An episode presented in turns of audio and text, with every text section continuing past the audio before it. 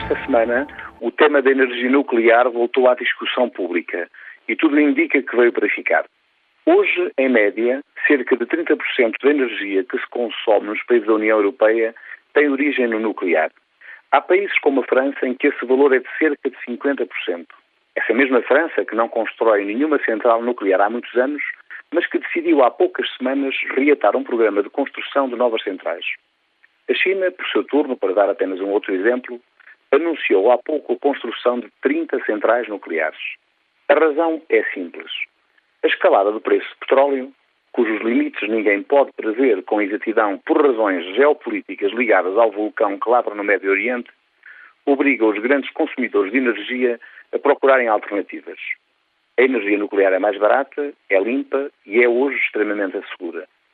Durante muitos anos, este foi um tema tabu em Portugal, essencialmente por razões de natureza ideológica e sem fundamentação racional. A maior irracionalidade reside no seguinte detalhe.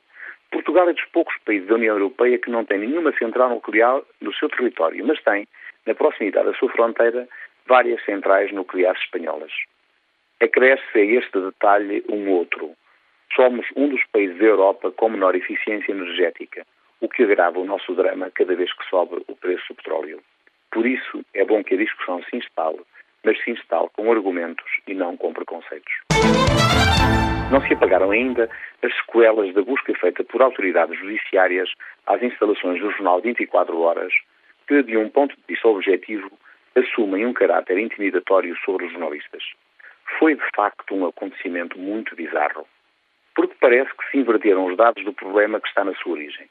E esses dados, convém lembrá-lo, a existência de uma vasta lista de telefones de altas personalidades do Estado num processo de inquérito judicial que nunca ali deviam ter estado ou, tendo estado por erro ou por má fé, deveriam ter sido destruídas. O que a investigação prometida pelo Procurador-Geral da República ao Presidente da República, lembre-se, com caráter de urgência, deveria ter procurado responder, deveria ter sido. Porque existia essa lista no processo. Quem determinou que ela fosse lá colocada? Com que fundamento? Que consequências deveriam ser extraídas relativamente a quem foi responsável por estes atos? Ora, a bizarria da situação está no facto de nada disto ter sido respondido. Quem deveria ser arguído neste inquérito seriam os responsáveis por tais erros. Mas não é assim. Quem é arguído são os jornalistas que denunciaram a situação.